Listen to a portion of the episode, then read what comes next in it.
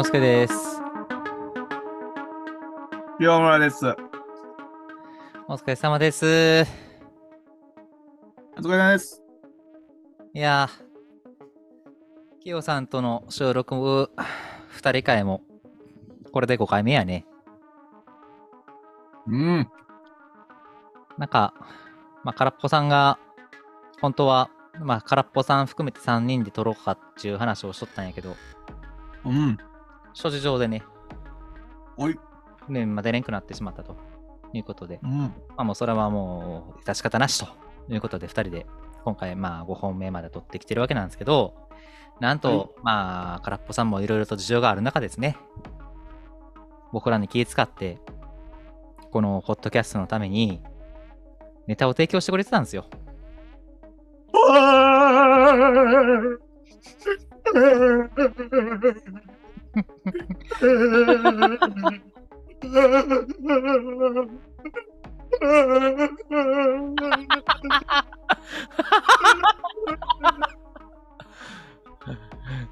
カメラつけるなら上手つけろよ。ちら見せすな。サブリミナルにすな。ほんまに、いや、ほんまにあの、ポッドキャストの音声メディアなんで、やめていただけないですか？映像ネタすんの。誰がわかんねん。まあ、ということで、まあ、この収録に対してですね、空っぽさんから、はいまあ、こういうのをテーマに話したらっていうことで、いくつかちょっとネタ提供いただいたんで、まあ、ちょっと結構数が多いんで全部は厳しいかもしれないんですけど、それについてちょっと話していこうかなというふうに思いますはい。声小さいぞハッピーハロウィーンペッペッペッペッペーペーペーペーペーペーペーペーペーあれやな。あ、だいぶアルコール回っとるな、お前。回ってへんで。あ、そうなん何本目今日本飲んだで。だけ問題は。あ、そう。ちょっと今ダウン、ダウナー気味に偏ってないですか？大丈夫ですか？大丈夫 じゃあ、えっとね、空っぽさんからは、まあ、君らが好きそうであろうというニュース記事をいくつかもらってます。ん？ね、それについてちょっと話をしていきたいと思います。はい。ではまず一つ目。ヤフーニュース。結婚式でとある友人からのご祝儀が2万円。おお細かく言いたくないですが、これってマナー違反ではありませんかというタイトルの記事をいただいております。うん。えー日本には冠婚葬祭に関する様々なマナーがあり、それらは当事者にとって非常に重要な意味を持ちます。結婚式のご祝儀に関するマナーも同様です。特に金額についてはシビアな人も少なくありません。ということで、うん。まあ、2万円ってどうなん？ということで、まあ、記事の方では書かれており、え空っぽさんも一言コメント。ん清村許せへんと。いただいております。これに関して、まあ僕の方の見解としては、うん。まあ、やっぱ3ちゃうっていう、うん。2はないんちゃうっていうことだけ。お前言ったやん。せやな。まあ、いやかに俺腹立っとるかってことやで。まだ言うとるで。多分一生言うで、こいつ。そんなお前。空っぽさんと俺は空っぽさんの嫁さんと知り合えん。うん。両方と面識があると。うん。で2万っていうのは、1万と1万で分かち合うっていう意味があるのよ。うん。俺はそれを心に留めて渡したって。うん。ほんまはな、666円にするつもりやったんや。うん。小銭かけそれでもな。はい。うん。今の時代やったら606円らしいわ。獣の数字は。え、そうなん？今なんかほんまは606円らしいよ。あ、そうなんや。うん。だからあの、打ち切りになったレッドフードっていうな漫画もあるやん。ああ、軽泥ずっとやってた漫画な。あれ606つ道具やからね。あ、そうなんや。うん。ネウロやったら666つ道具やのに。うん。ちょっとちゃうかもしれんわ、もしかしたら。記憶があやふやで。うん。そんで、前も言ったけど、その空っぽさんの結婚式でライブをするために俺は、エヴァデンの、その結婚式を最高のものにするために、エヴァデンのブースター2個、えーファースト、なんやった、スタビライザーと、ファイナルスタビライザー、あと、えーディストーション、エヴァデンディストーション。これで8万使っとんねん、俺。空っぽさんのために。それプラス2万で10万使っとんねん、俺。そういうことよ。な。うん。まあ、ほんまは、確かに、マナーだけで言ったら、まあ、割りにくい数字。奇数の1万、3万、5万、そういった数字を用意してお渡しするのがいいとされてるかもしれない。ただ、その背景にある、この事象を見極めないといけない。ん？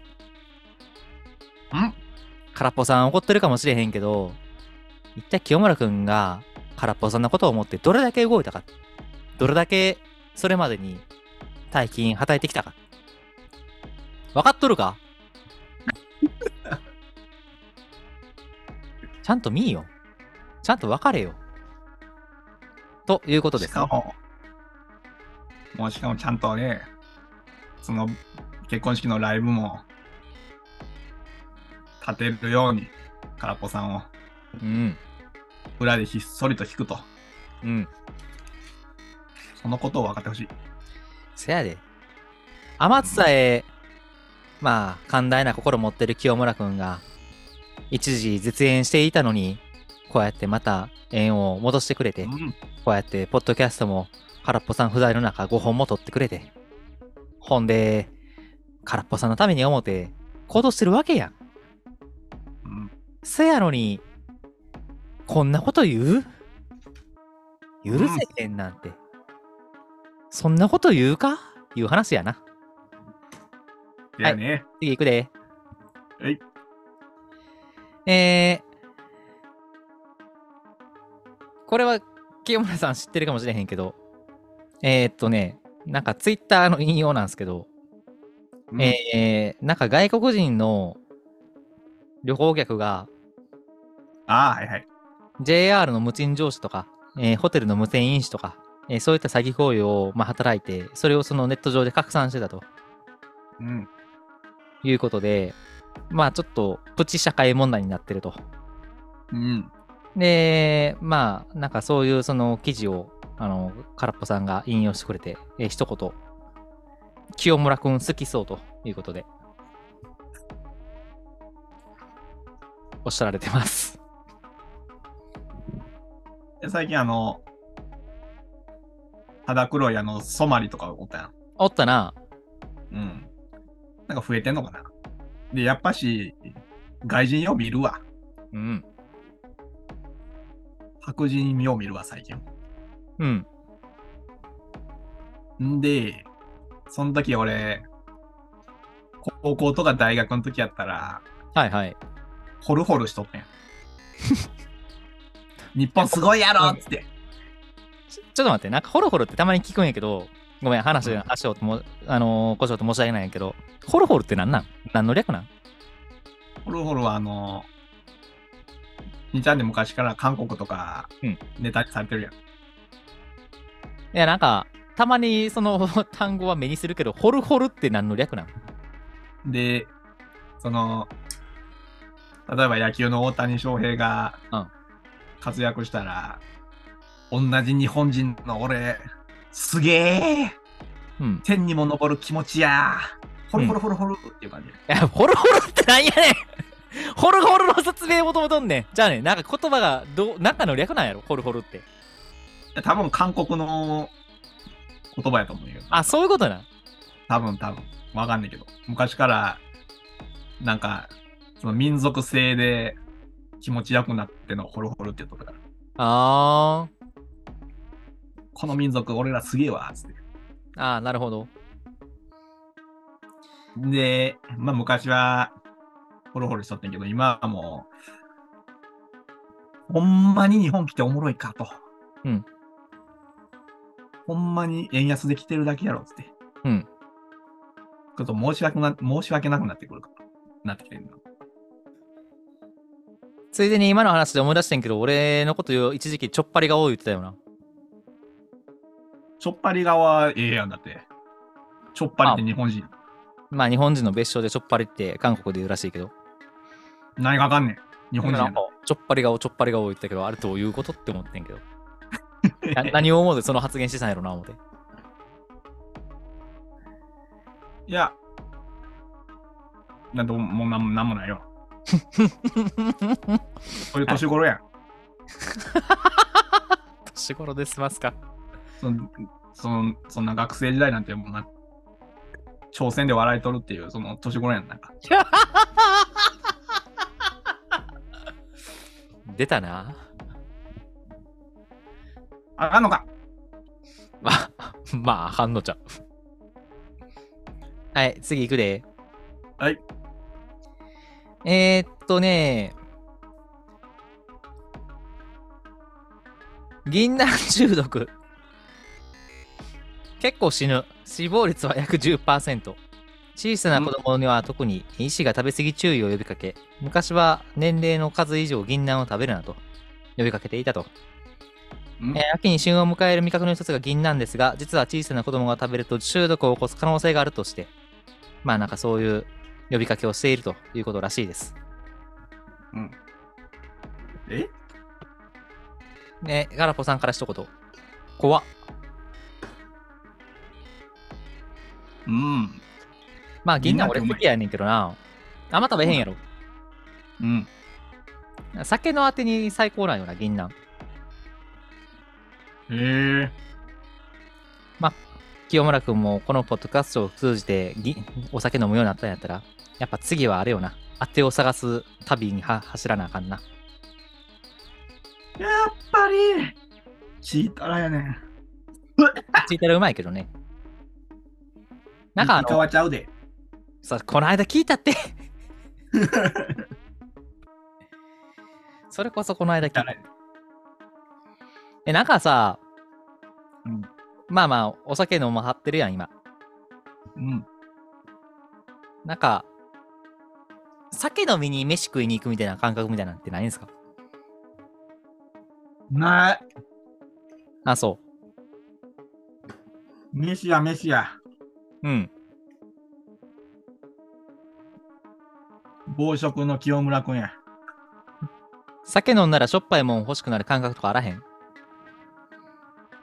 俺今せんべい食ってんで。ああ、まあまあ、でもそういう感覚よ。うん。やっぱなんか食べ合わせってあるんすよね。あいや、銀杏うまいっすよ。飲んでる時の銀杏最高っすよ。え、売ってる？あ、でも俺居酒屋でしか食べへんかな。言っても。確かに。あなんか市販で買って自分で調理してみたいなのはないかな？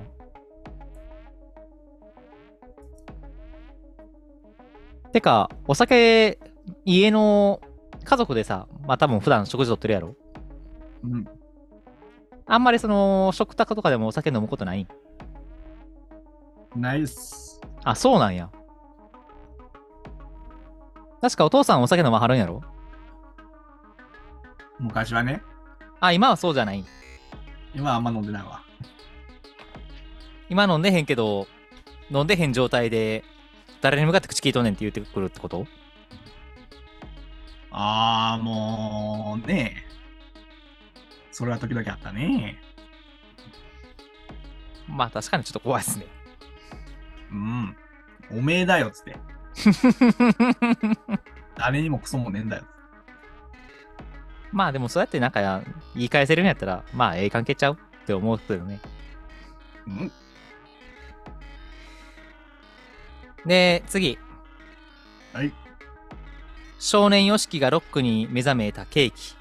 衝撃の出会いと怒りの感情。鍵盤弾くだけでは物足りず。ということで、まあ、x ジャパンの YOSHIKI が、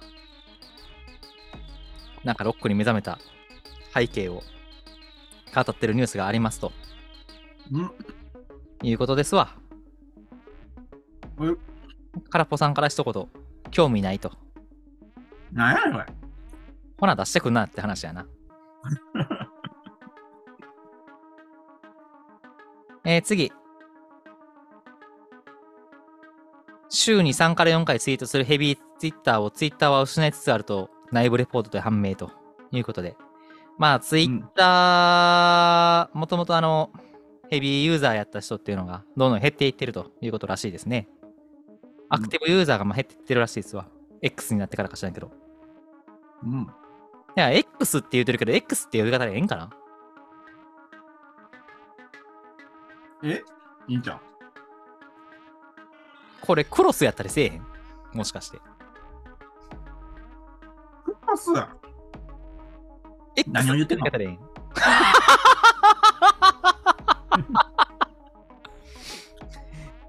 いや、なんか、みんな普通に X って言ってるけど、正式名称ちゃうかもしれへんやん。もう、ヨシキにも X にも興味ないから、クロスって呼ぶ気か。いや、別にちゃうけど。まあ、ていうか、ツイッターの、そうね、週刊レポート自体なんか、あんま興味ないかな。そういう意味では。まあ別になんかあの、スレッズが流行るんやったらスレッズ移行するし。てかまあ、うん SNS 自体そんなやらんからな。うん。まあ、さよかーって感じやな。空っぽさんから一言。秘宝、ツイッター終了のお知らせ。はい。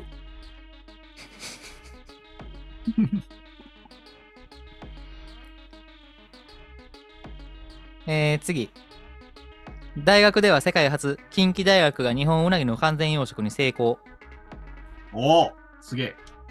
近畿大学によりますと、近畿大学水産研究所は1976年からウナギの養殖についての研究を開始していて、去年の10月に養殖で卵から育てたウナギのオスから精子採取に成功ということで、まあこれで、あれやね、生活保護の方が最近なんかデモを起こされていたということで、あのーなんか、うなぎ食べたいって言って、なんか、もっと金くれって言うて、デモ起こしてたらしいですわ。それももう、解決の道に進んでいってるということで、朗報やね。え、今までのは、なんやったら完全じゃなかったってこと？完全じゃなかったんちゃうかな。ずっと言ってるやん、養殖がどうのこうのって。うん。完全じゃなかったんや。まあ、そもそも部分養殖ってあるんかっていうところから俺は知らんねんけど。運養殖。いや、なんか完全養殖っていう言葉あるんやったら部分養殖ってあるんかなと思って。あその、稚魚を回収してきて、それを育てるとか。そういうことやったんかな。で、今回は、卵から孵化させて、一からまあ育てて養殖していくっていうことらしいから、完全養殖って言うてるらしいんやけど、新影流甘味養殖ってやつやな。空っぽさんから一言。また、魚が卒業証書もらってて腹立つ。うん。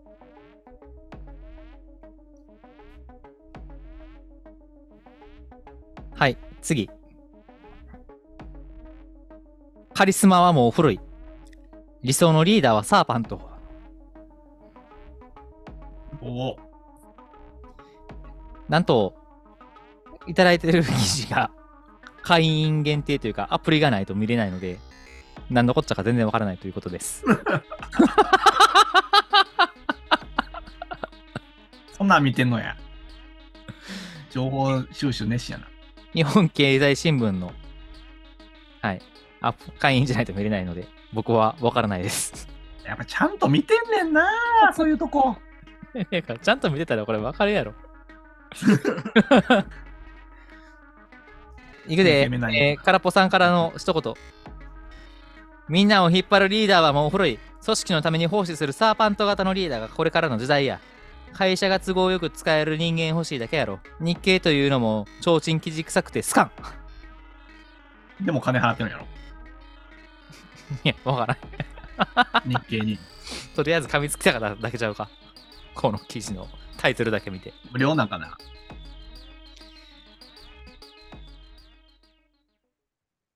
というかまあ、今回のあの、あれやね。一個置き土産、全般的に雑やったね。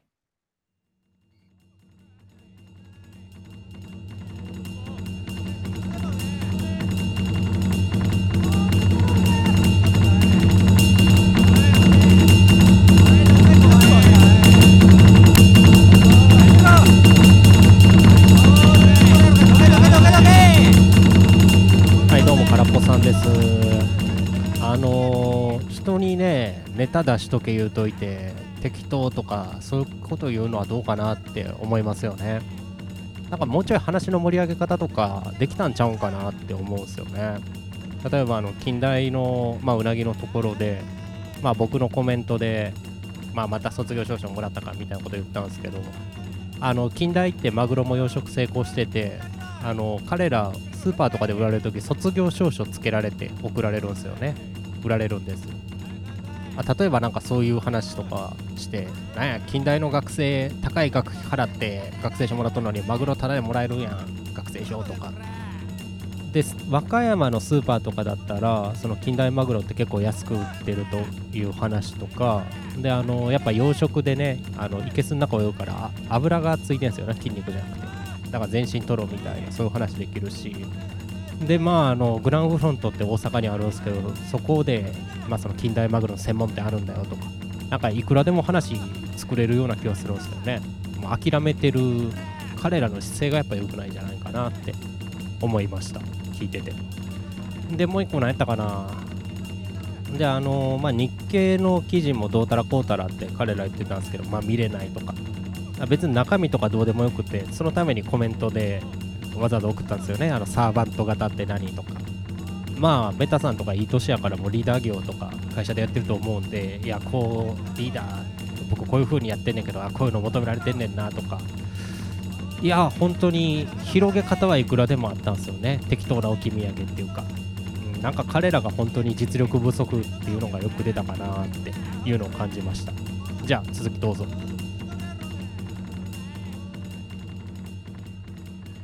ついでにまあ、あのー直近のニュースでいくと、これからっぽさんからもらったやつじゃないですけど、上級国民飯塚幸三さんが1億4000万円賠償請求されてるということらしいですね。うん。まあ、金額がどうっていう話でもないんですけど、まあなんかさ、うんそういう話になってよかったっていう側面はあるかなって思いますわ。まあ、やっぱ、ね。うんうん。やっぱ、そう、腹立つからって、リンチはできひんわけやんか。うん。やっぱ、そこは、ここはもう、相手の金を分取るしかないんですよ。うん。それが、牢屋にぶっ込むか。うん。相手にも痛みを知ってもらうと。はい。はい。終わりうんじゃあ、いつものやつやるで。ポッドキャストの概要を作成してくださいのコーナーや。ちょ、待って。なんや？しんのすけくんがお送られてきた、いただき女子の動画は？ああ、あれ、触れる？え？これはなんで送ってきた？いや、なんか、見つけておもろいなと思ったから。こんなんでな金取って。いやさ、なんかあのーうんそうね、ちょっと話すると、えーっと、まあ前回か清村くんと、えー、1、2ヶ月ぐらい前に、ポッドキャスト2人で収録したじゃないですか。で、その時にちょっと話題に挙げた、まあニュースで、あの、いただき女子というものが、どうも最近捕まったぞーと。で、その時はあの、その時にいただき女子っていう存在を初めて知ったんですよ、僕。うん。で、なんかやべえやつもおるもんやなと思ってたら、えー、まあ、配信者、有名配信者のあの、これこれっていう方がどうも、その、いただき女子っていう方、まあ、あのーまあ、今回のその問題になってる方を初めて取り上げてたということが分かって、でたまたまその YouTube で動画を見つけて、えーそれをまあ、清村さんに送ったと。うん。で、まあまあ、あのー見たけど、なんかすげえなーっていう感想がね、まず第一に上がってきたんですよね、僕の中では。あのー動画の内容としては、なんかどういう経緯か分からへんけど、その頂き女子のボスと、えーその配信者のコレコレさんがまああって、で、な頂き女子ってどんなことやってるのかっていうのを、なぜかインタビューしてると。なんか自分からの犯罪暴露していってるという動画やってんけど、自信満々に、こうやってお金いただいてますっていう話をしてるのが、怖かったね。シンプルに。それを知った上で金払うやつがまだおるということやな。うん。すごい世界や。なんか、邪悪やったね。なんか悪びれでなかったもんね。悲しいね。で、なんかちなみに、お金を提供する、えーおじさんのことを、えーまあ、愛称として、おじと呼んでいて、うんそういう能力がない方をクソおじと言ってるらしいです。まあ、僕らはクソおじ側ですわ。悲しいね。はい。でも詳しいけど、顔、顔はまあマスクしとったからよくわからんけど、声可愛かったね。そうか。あ、そう。うん。俺、ああいう声に弱いんよな。ええええ それモノマネしてる？ええ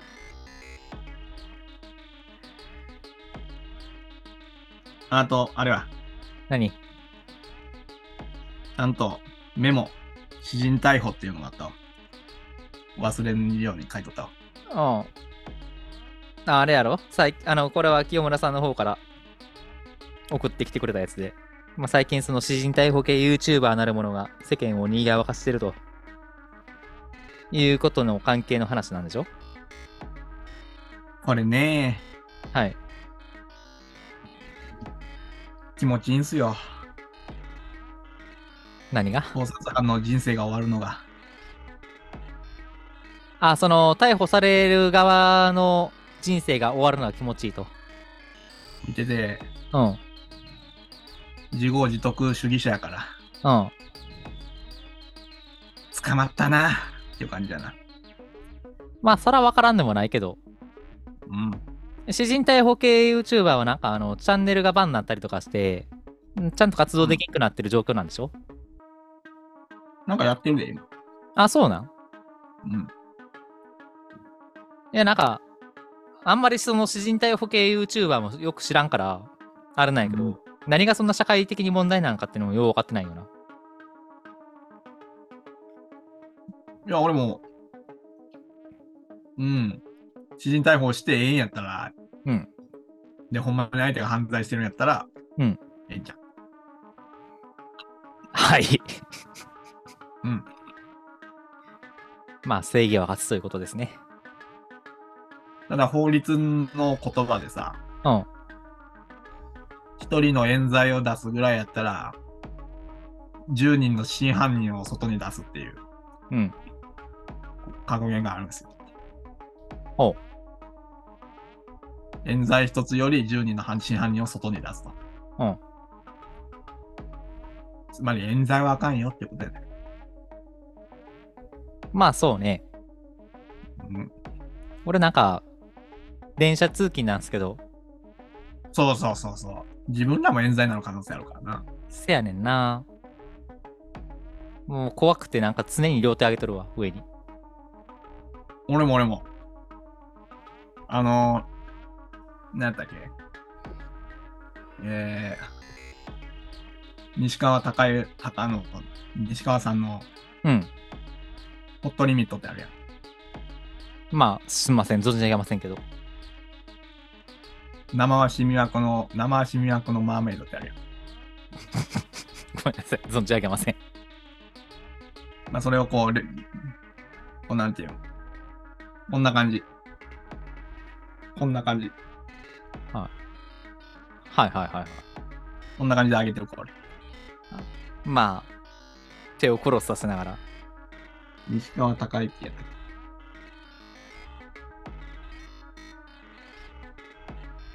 ホットリミットよ。高則。はいはい。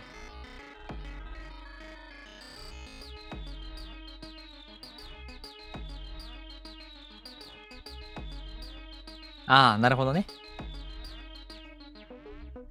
まあ、なんか、なんかよくわかんなかった人は、TM レボリューション、えー、ホットリミットで検索していただければ出てくると思います。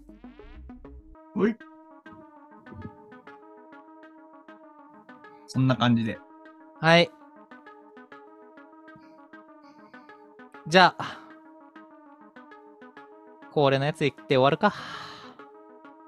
うん。はい。単語、空っぽラジオ、ニュース。適当な置き土産。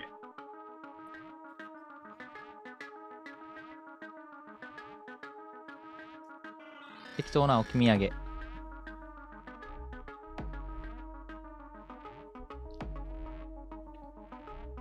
ホットリミット。じゃない。ホット、リミット。祝儀2万。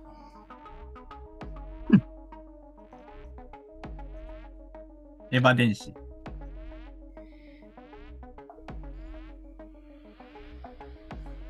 エヴァデンいる？はい。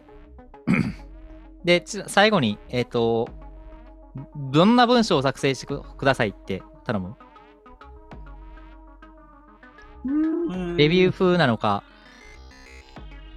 ニュース風なのか、なんかそういうのも指定できますよ。日経新聞風。